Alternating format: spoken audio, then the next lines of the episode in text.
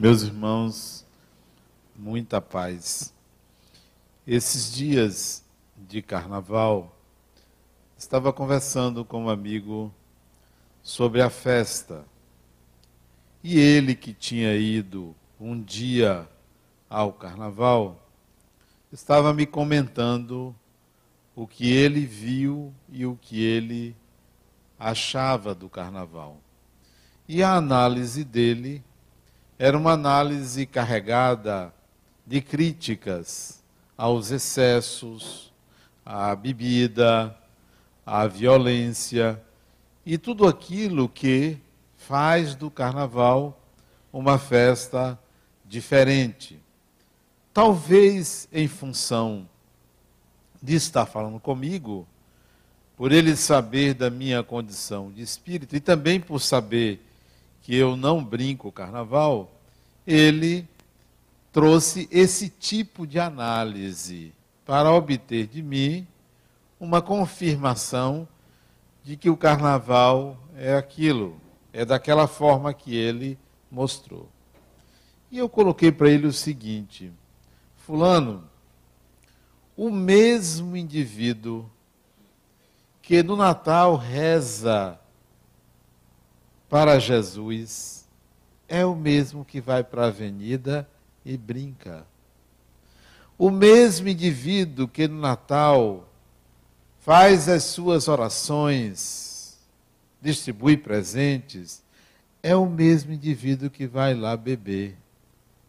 O mesmo indivíduo que no bloco, na rua, na pipoca, é violento, é o mesmo indivíduo que no Natal dá um presente à sua mãe, ao seu filho. A questão não é a festa.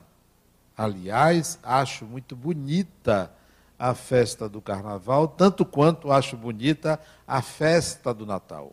São bonitas. Para mim é uma alegria ver tanta gente ali reunidas num propósito independentemente de qual seja, mas num propósito, a união, a diversidade. É muito bonito, acho bonito. Mas a análise não pode ser tão somente moral. Tão somente moral. A análise é que o ser humano é tão violento quanto pacífico, é tão amoroso quanto agressivo é tão brincalhão quanto sério. O ser humano, ele é tão religioso quanto profano. Isto é uma expressão do humano, do ser humano, e o ser humano se expressa de diferentes maneiras. Carnaval, São João, Dia das Mães, Ano Novo, Dia dos Pais, é o ser humano nas várias oportunidades de se manifestar. Então vamos analisar o ser humano. E interessante que ele chegou para mim e disse assim: Adenal, qual é a opinião do Espiritismo sobre o carnaval? O Espiritismo não tem opinião sobre o carnaval. Como não tem? Não tem. Mas eu vejo os espíritas falando do carnaval. Os espíritas têm opiniões, mas o espiritismo não tem opinião sobre o carnaval. Mas como assim o espiritismo não tem opinião sobre física quântica? Não tem. O espiritismo não tem opinião sobre uso de smartphone? Não tem. Não tem. Por quê? O seu fundador e os espíritos que trouxeram o Espiritismo não trataram do assunto. Não trataram. Não está lá escrito para o Espiritismo, o carnaval é isso e aquilo. Não está escrito. Como não está escrito uma opinião do Espiritismo sobre o passe. Não está escrito. Não tinha opinião sobre o passe. Porque isso surgiu posteriormente ao Espiritismo. O que que nós somos? O que é que eu sou? Intérprete do Espiritismo. Não falo em nome do Espiritismo, falo como espírita.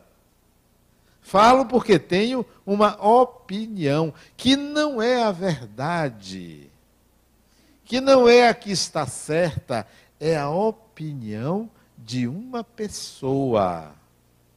E esta opinião, ela é de acordo com o meu histórico de vida, de acordo com a minha mente, com meus propósitos espirituais, de acordo com a minha evolução espiritual, de acordo com o meu karma. Então, aqui vocês ouvem a opinião de Adenauer. Opinião esta fundamentada, segundo Adenauer, no Espiritismo. Então, não me chame para falar em nome do Espiritismo. Me pergunte qual é a sua opinião. Como espírita, eu tenho. Mas isso não é válido só para mim. Para todos os espíritas, por mais respeitáveis que sejam, é uma opinião. Para não tomarmos o Espiritismo pela pessoa pelo indivíduo. Ah, mas foi o espírito fulano de tal que disse, que psicografou, que escreveu. É a opinião de um espírito, tão respeitável quanto a sua opinião, quanto a minha, como a de qualquer pessoa. Então, vamos pensar de uma forma diferente. Nós espíritas somos intérpretes de uma doutrina trazida por Allan Kardec em 18 de abril de 1857. Muita coisa não existia àquela época, muita coisa. Então, o Espiritismo não trata de tudo. Nós, espíritas, é que damos as nossas interpretações. Então, se eu disser eu não gosto de carnaval, que não é o caso, não brinco, mas não, não quer dizer eu não gosto. Não é o Espiritismo que está falando, sou eu que estou falando. É a minha opinião, que não está certa nem está errada. É a opinião de uma pessoa. Mas se você disser, mas Adenauer, você tem uma responsabilidade muito grande. Você é espírita. Eu aceito essa responsabilidade. Aceito sim. Mas gostaria que aqueles que olhassem para mim me atribuindo essa responsabilidade, tivesse senso crítico. Senso crítico. Porque eu posso dizer aqui muita coisa, mas vocês são obrigados a raciocinar, a pensar, a refletir. Será que é assim como ele está dizendo? O próprio Allan Kardec dizia: é melhor rejeitar nove verdades do que aceitar uma mentira. Então você tem que ter senso crítico. Imagine se todo mundo aqui seguisse pela minha cabeça. Ia cair, ia todo mundo para o buraco, não era?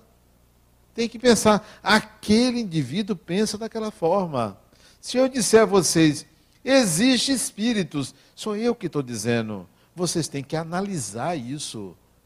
Vocês têm que estudar, tem que refletir, tem que pensar, tirar suas próprias conclusões. Não é acreditar porque o outro acredita. Não é dizer que é porque alguém disse.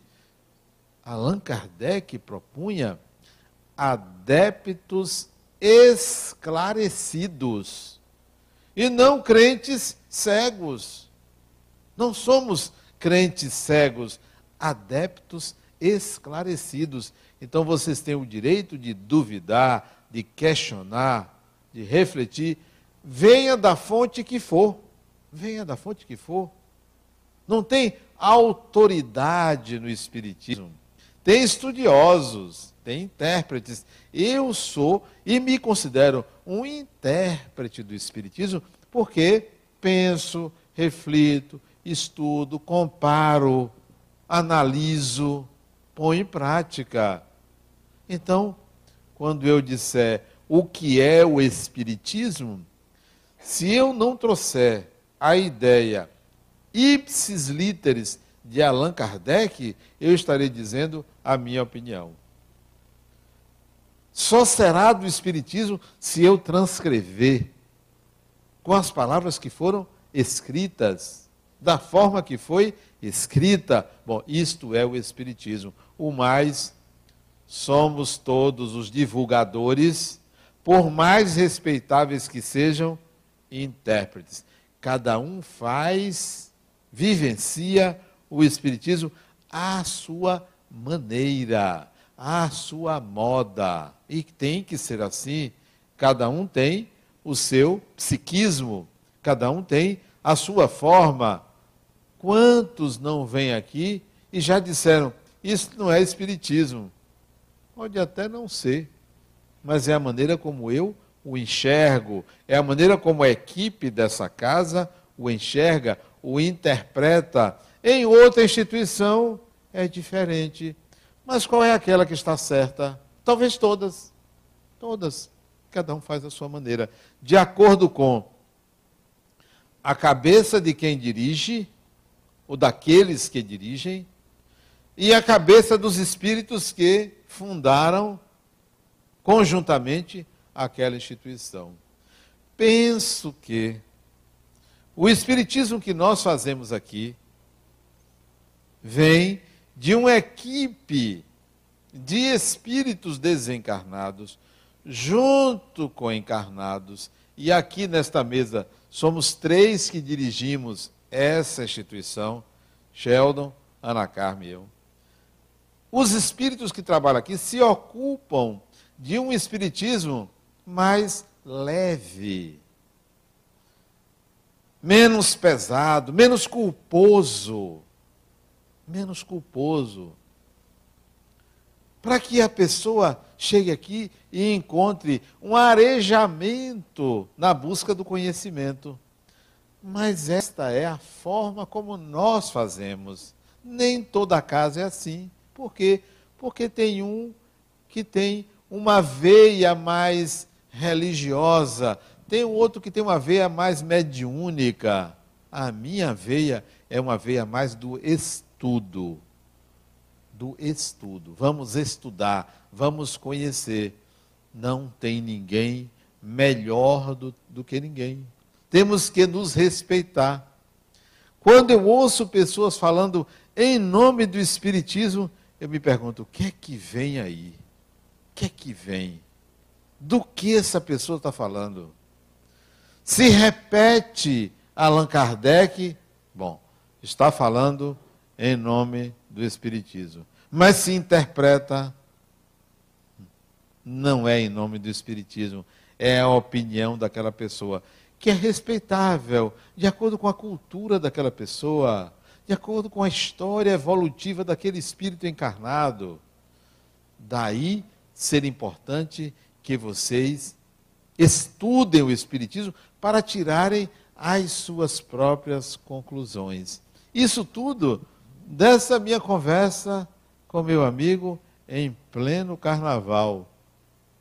Porque eu resolvi, como todo carnaval, ir meditar, refletir, estar com família, brincar à parte com a família, do meu jeito, mas não é o certo, nem é em nome do Espiritismo. Cada um faz o Espiritismo que acha que deve. Existem conceitos básicos eu não posso chegar aqui e dizer, olha, o Espiritismo é contra a reencarnação, porque isso não é verdade. Nem posso chegar e questionar a reencarnação, até porque eu tenho consciência plena da reencarnação, mas posso dizer que nós reencarnamos em corpos diferentes. Ora masculino, ora feminino. Eu acho até que o Criador está mudando de ideia. Acho, é. Eu tenho conversado com ele, é uma pessoa flexível. Flexível. Ele está propondo a minha Adenauer, olha, tem um lugar, um planeta, que eu não botei só masculino e feminino, não, e feminino, não. Eu botei uns dez tipos diferentes de DNA. Ele variou em outros lugares. Mas aqui nesse planeta, ele foi um pouco rígido, ele reconhece, mas ele está mudando. Ele está dando ao espírito a flexibilidade da transgeneridade. Ele está fazendo isto. Para mim, esta é uma opinião. O que é que o Espiritismo diz a respeito? Nada, porque não existia nem a palavra transgênero, nem a ideia de transgeneridade na época, nem a ideia. Então, não há uma opinião do Espiritismo sobre o assunto. Não há. Há uma opinião pessoal, como a minha agora, de achar que a transgeneridade é uma abertura do Criador para que o Espírito expresse quem ele é e não esteja submetido ao DNA do seu corpo. Física quântica. Nem os espíritos que fizeram a codificação pensaram no salto quântico, no buraco negro. Alguém aqui sabe o que é o buraco negro? É uma coisa fantástica, mas não tem na codificação. O buraco negro, para mim, é aquilo que resulta de Deus, que aglutina, que condensa toda a matéria e faz com que ela se torne aquilo que originalmente é essência espiritual. Mas isso é uma opinião minha. Por ter sido engenheiro, por ter estudado sobre o assunto, eu tenho essa opinião que o buraco negro é um lugar potencialmente da dimensão espiritual, gerador de matéria, ao mesmo tempo que aglutina, expele, faz surgir. Mas isso é Adenauer não tem na codificação nada sobre física quântica. O salto quântico, que é uma coisa revolucionária que a física quântica trouxe, o desaparecimento do elétron quando muda de camada, isso não existe, isso nunca foi pensado na codificação. Então, quando alguém perguntar o que é que o Espiritismo pensa sobre física quântica, pode responder nada. Nada. Bom, o que é que fulano de tal pensa? E você ouça e procure outras opiniões sobre física quântica, porque eu já vi muita coisa diferente sobre física quântica, em nome do Espiritismo, que nada falou sobre o assunto. Daí eu digo a vocês, como viver o Espiritismo no dia a dia? E agora? Se não tem uma autoridade que diga como é que você deve fazer no dia a dia? O tema da palestra de hoje, Espiritismo no dia a dia. Diante disso que eu coloquei, como será o Espiritismo para você no dia a dia? Vai a opinião de Adenauer, não do Espiritismo. Só se a gente chamar Allan Kardec aqui, para ele dizer: olha, Espiritismo é isso, no dia a dia é aquilo. Bom, mas para Adenauer, Espiritismo no dia a dia é outra coisa. Como ele é para mim no dia a dia. Como é que pode ser vivenciado? Como é que você pode se apropriar do Espiritismo e aplicá-lo no dia a dia?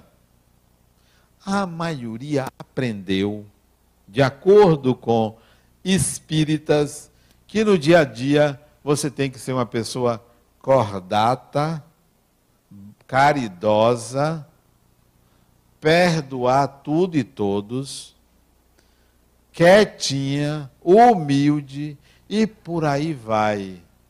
Você não encontra isso nem num cachorro. Não encontra, não.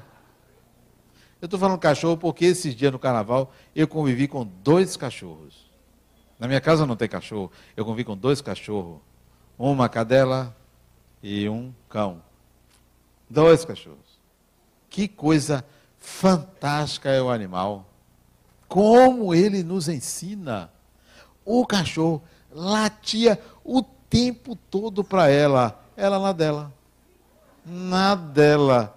Parecia que ele não existia. Os dois da mesma raça. Como é o nome da raça? Não, Shih Tzu. Pequenininho. Ele latindo para ela. Ela na dela, com lacinho. De vez em quando mudava de lugar, ele ia atrás, lá tinha. Na dela. Olha que classe, né?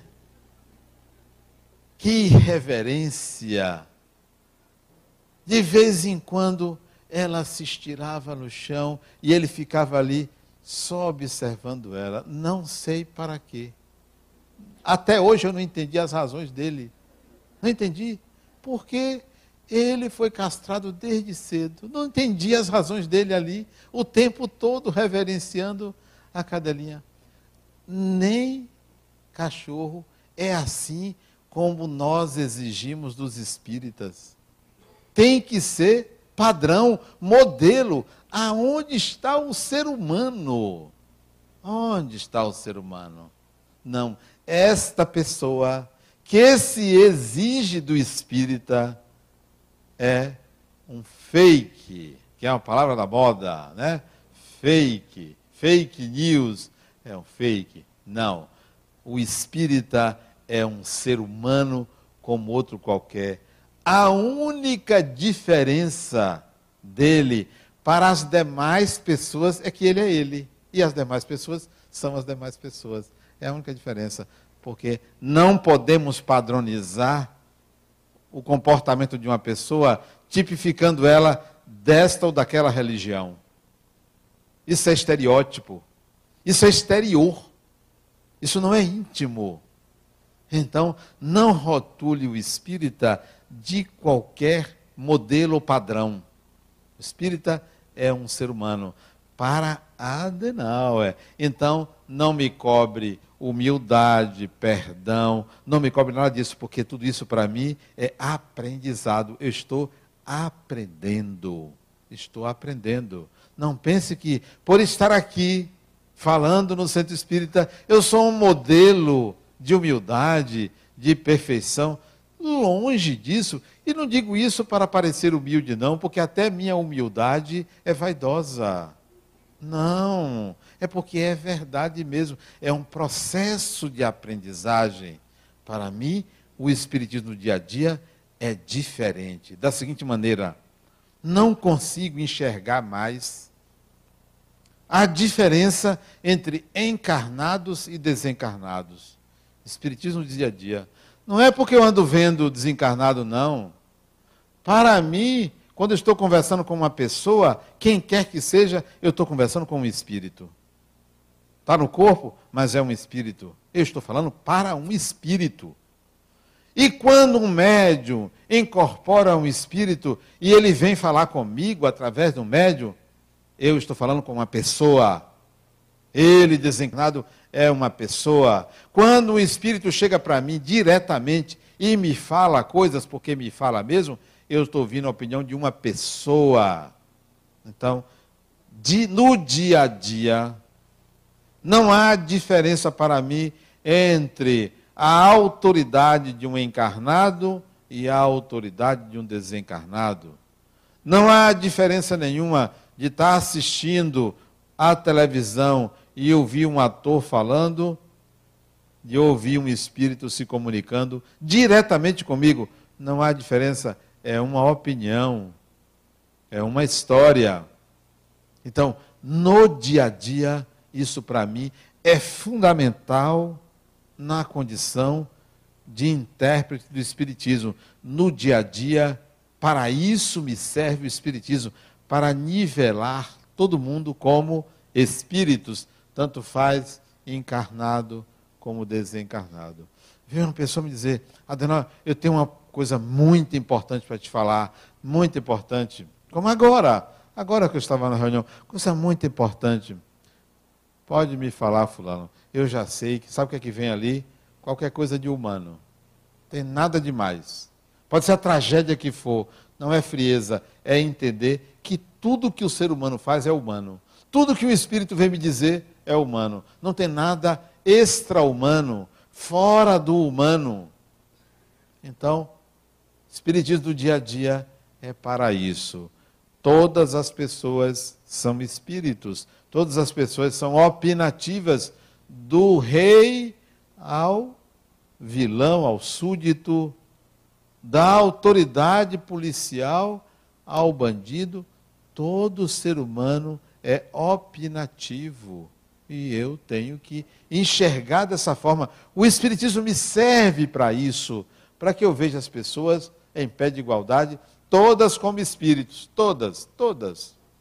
Quando eu leio um livro espírita psicografado, está lá o nome do espírito, um nome altamente respeitável. Eu penso assim, eu quero ver esse sujeito na, reencarnar, rico, bonito, é, Ipanema. O que é que vai fazer? Vai fazer igual Francisco de Assis? Que não gerou nada, renegou o que não era dele. É fácil. Ele não deu aos pobres o que era dele, não. Ele não quis o do pai. Eu quero ver você pegar tudo que você construiu, trabalhou e dar aos outros. Dá o que você herdou, o que é dos outros, é mais fácil, como Francisco de Assis fez, e ele sabe disso, que ele doou que não era dele. Herança. Ele não quis a herança, que ele nem tinha direito. Ele não quis a herança. Eu quero ver você trabalhar e dizer, ó, não quero. Como Fabiano de Cristo fez. Enriqueceu, enriqueceu, trabalhando, ganhou muito dinheiro. Sabe o que ele fez? Eu agora vou fazer outra coisa. Dividiu a fortuna dele em três partes. Uma deu à família de origem dele em Portugal.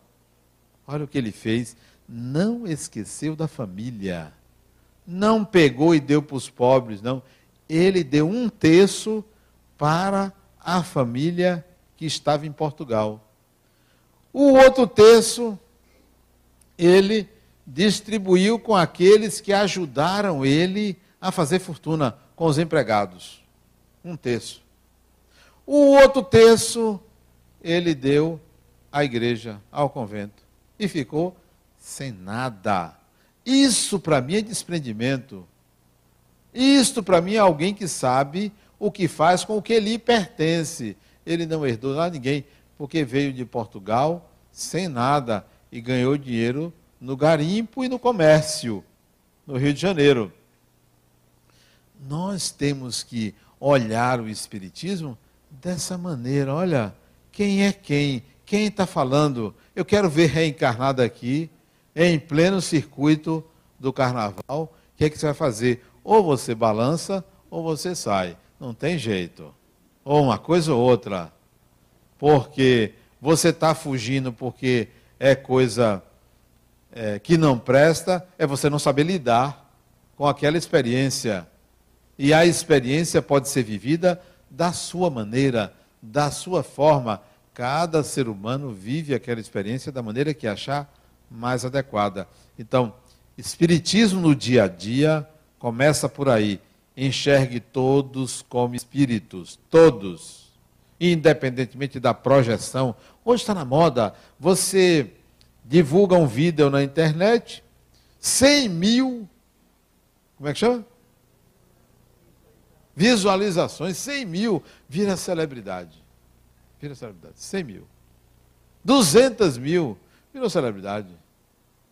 E você diz, poxa, é fulano, eu vou seguir fulano. Quando é que você vai seguir você?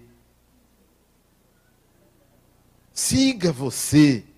Olhe que você está perdido porque você está seguindo os outros. Siga você. Olhe para você. Mas, como o indivíduo tem suas frustrações, se projeta no artista, que está fazendo o papel dele. Não está errado. Está fazendo o papel dele. O artista está seguindo ele. E você, quando é que você vai se seguir? E não está atrás de visualizações. De visualizações.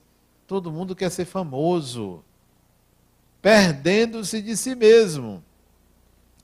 No dia a dia, todos que são celebridades são espíritos. São espíritos, são pessoas como você. Para que serve o Espiritismo? Para mim, no dia a dia, conversar com espíritos.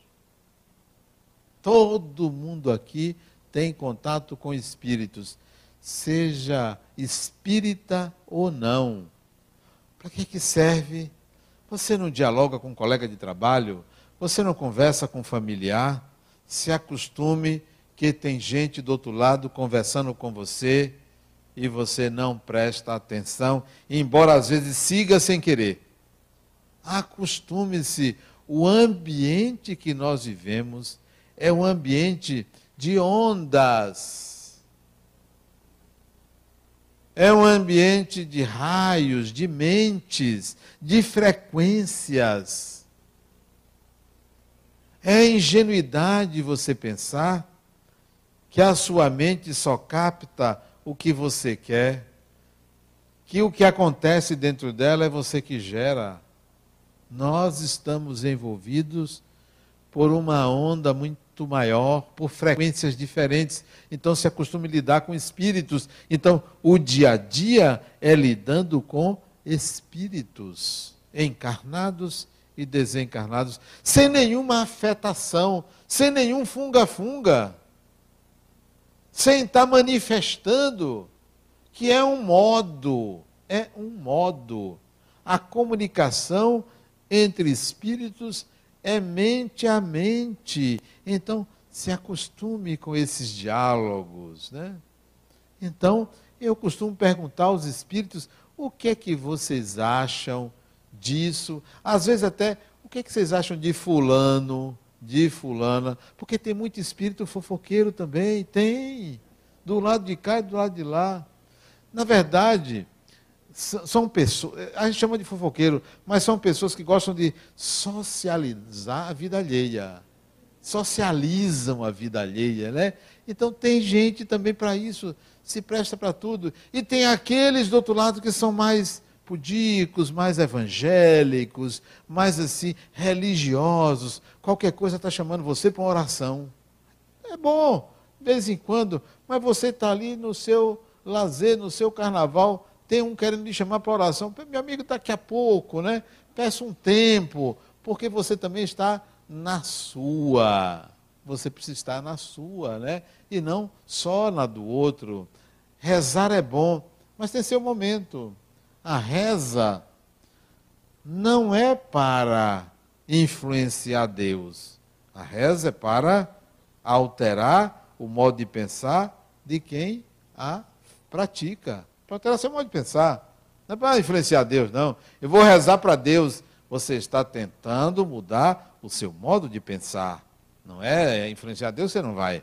Bom, então no dia a dia, o Espiritismo me serve para ampliar os meus diálogos, ampliar as minhas conversas. E tem gente de todo tipo do outro lado. Tem cada ideia que, se eu resolvesse atender, eu estava frito, mas eu tenho que cotejar, filtrar, tem que ter discernimento. Não é tudo que vem de lá está certo ou tudo que vem de lá está errado. São pessoas. Então, me serve para isso. O Espiritismo me serve para isso. No dia a dia, também eu uso o Espiritismo para conversar com as pessoas encarnadas sobre assuntos espirituais. Vem conversar comigo, pode ter certeza. Eu vou conversar sobre tudo, mas a minha mente trabalha para um foco, o foco espiritual. Não é nem proposital, às vezes é, mas já virou natural. Vira e mexe, as pessoas vêm conversar comigo sobre assuntos espirituais. Por quê? Porque sabe que eu gosto, que eu estudo, que eu me dedico.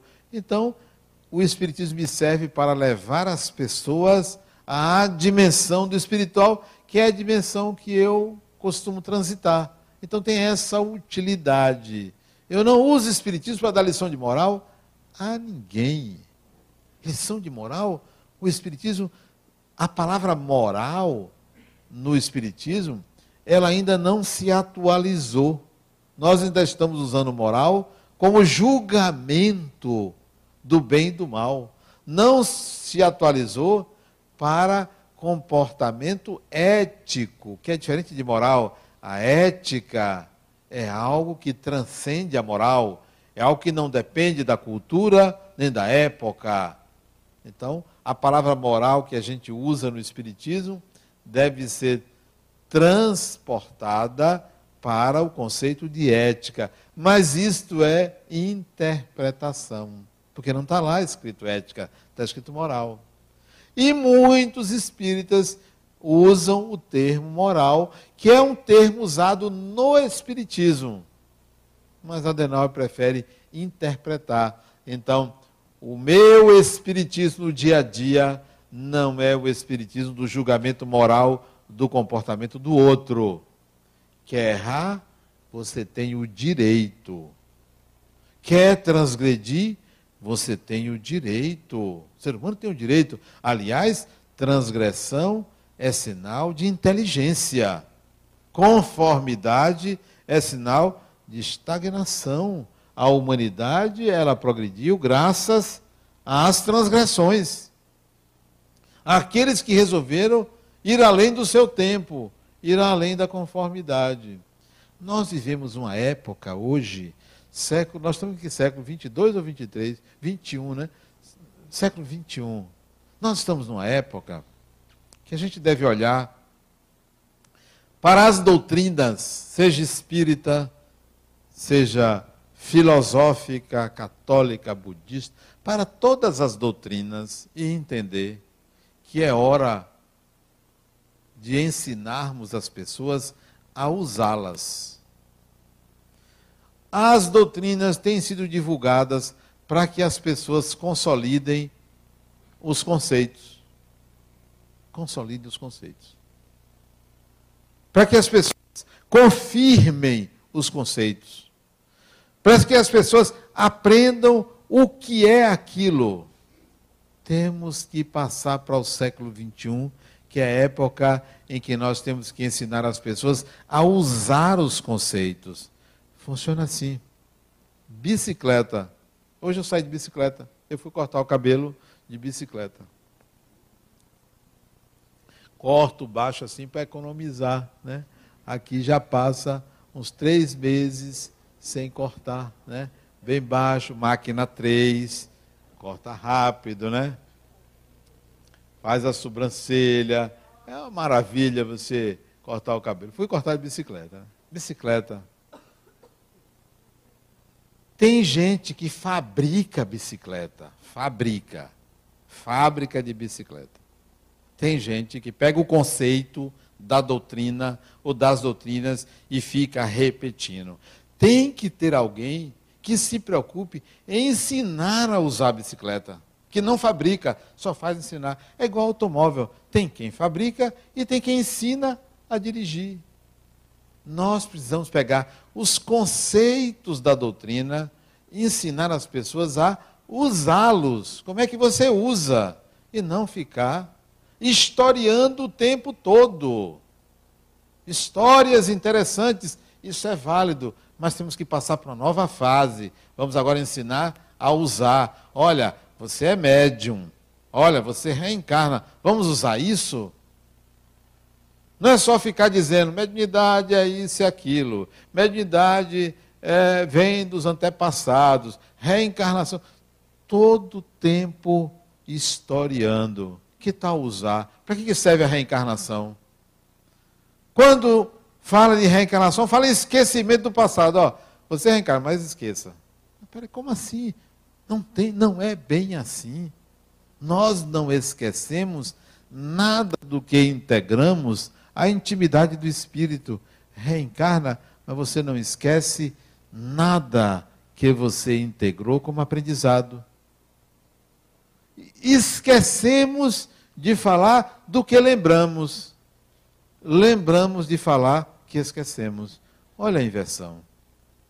Lembramos de falar do que esquecemos. Ó, oh, você esquece tudo. Por isso que você reencarna do lado do inimigo e consegue conviver. Isto é exceção.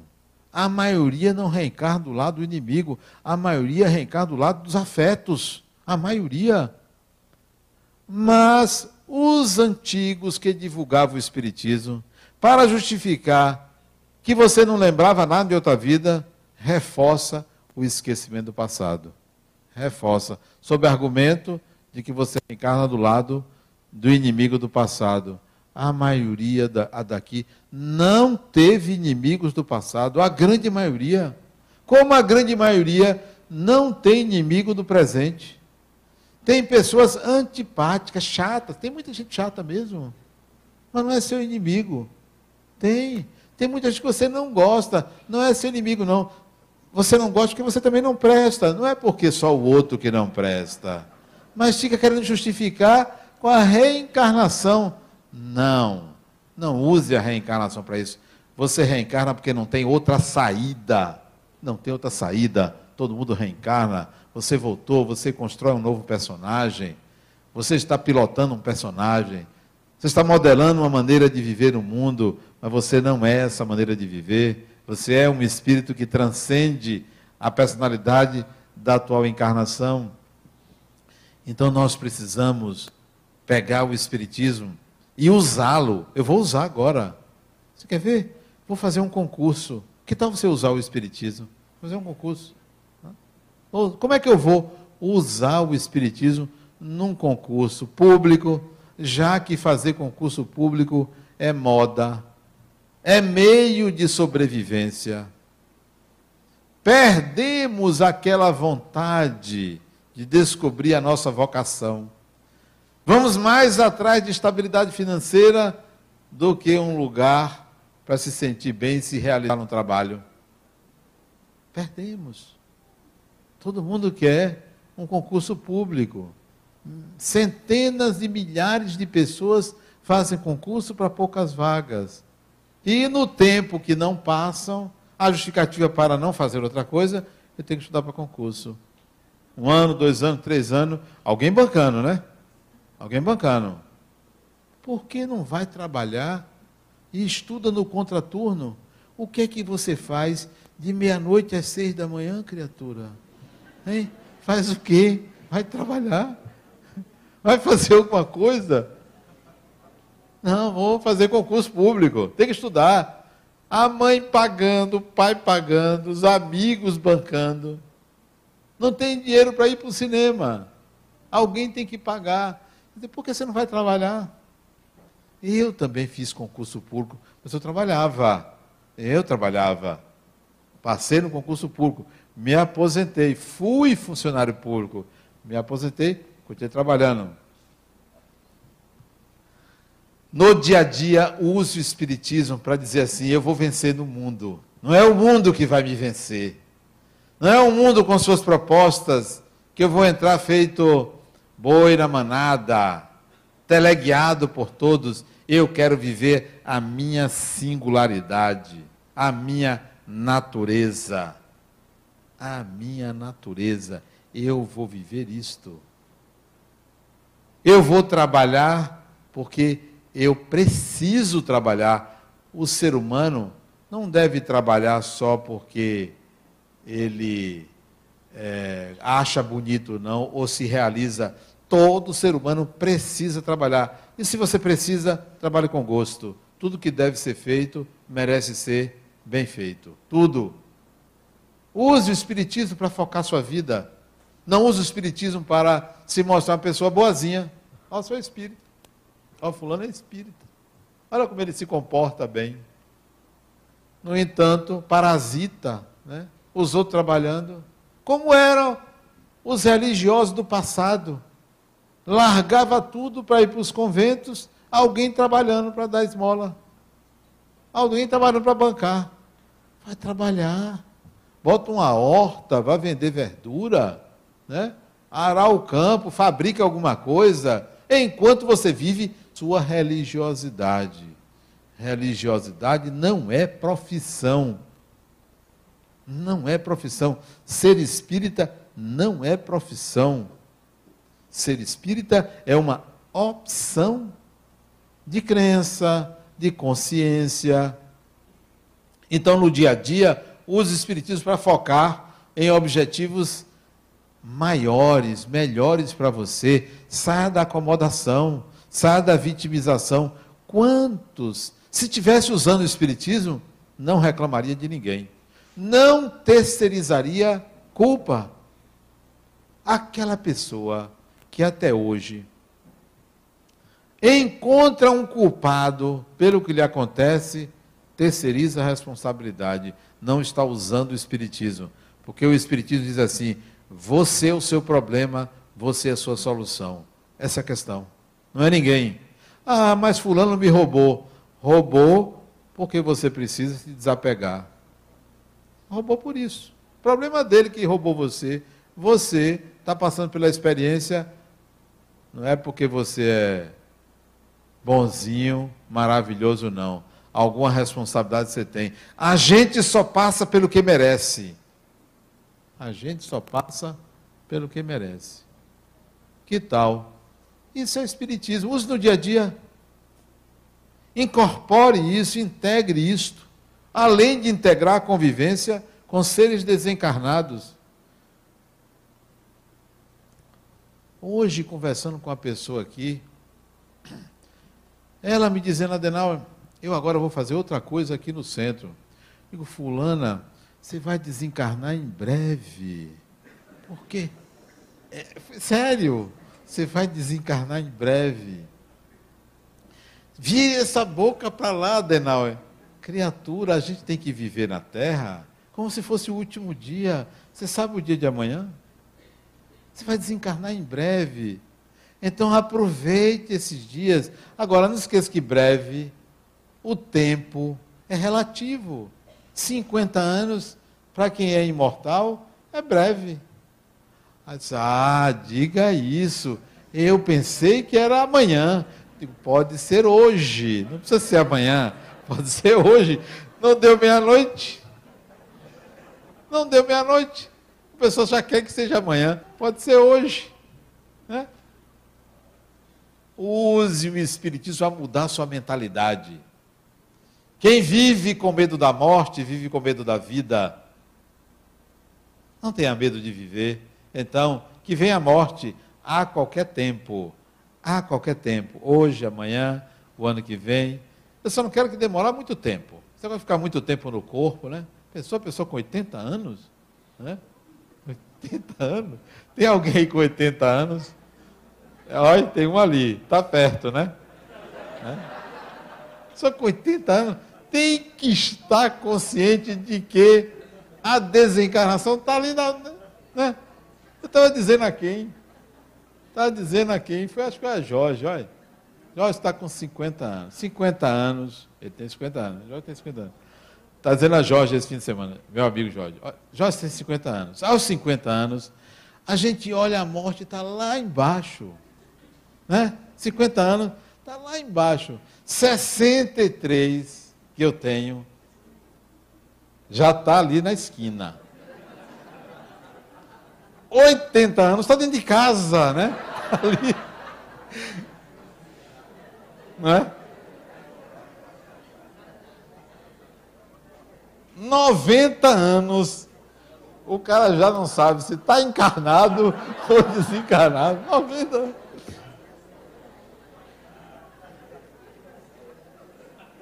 Vocês ficam rindo? É assim. Espiritismo é para tornar o fenômeno da morte algo natural e leve. E leve. É ali. É ali. É daqui a uns dias. Enquanto isto, enquanto a passagem não vem, eu vou fazer um bocado de coisa. Porque as malas já estão prontas há muito tempo. Quero desencarnar? Não quero. Por enquanto, porque vai chegar um tempo que eu vou querer. Mas é porque eu não vou logo. Né? Já não tem mais nada aqui que me interesse. Eu conversando outro dia com Deus, ele me disse, Adenal, tem um planeta que eu criei. As pessoas, quando querem sair, querem desencarnar, desencarnam, não é suicídio. Eles querem ir, vão e voltam. Eu aspiro por isso, a oportunidade de vocês. Sabe uma coisa? Gente, eu preciso viajar. Vamos fazer uma festa de despedida. Eu vou, eu volto daqui a 10 anos, 20 anos, não podia ser assim. Igual a casamento, vamos fazer um casamento de 5 anos. A cada 5 anos você renova. Né? Devia ser assim. De tempos em tempos, você ia ali e voltar. Então, o Espiritismo no dia a dia é isso, é a leveza do trato com temas que antes eram graves. Lidar com mortos. Não tem morto, é tudo vivo. É tudo vivo. O Espiritismo não lida com mortos. Esses dias eu vi nas redes sociais aí, aqui, alguém mandou uma mensagem dizendo que a Bíblia condena conversar com os mortos. Mas a gente não conversa com morto. A gente conversa com vivos. Porque morto é uma pedra. Pedra não interage. A gente conversa com pessoas desencarnadas, com vivos. Espiritismo não lida com mortos, vivos. Então, Espiritismo no dia a dia é você lidar com essas questões antes consideradas graves de uma forma natural, espontânea, simples, no dia a dia. Façamos isso, estudemos o Espiritismo e, e vamos trazer para as nossas vidas como nós o entendemos, da forma que o entendemos, para complexo, porque o mundo é assim, cada vez se tornando mais complexo. Muita paz.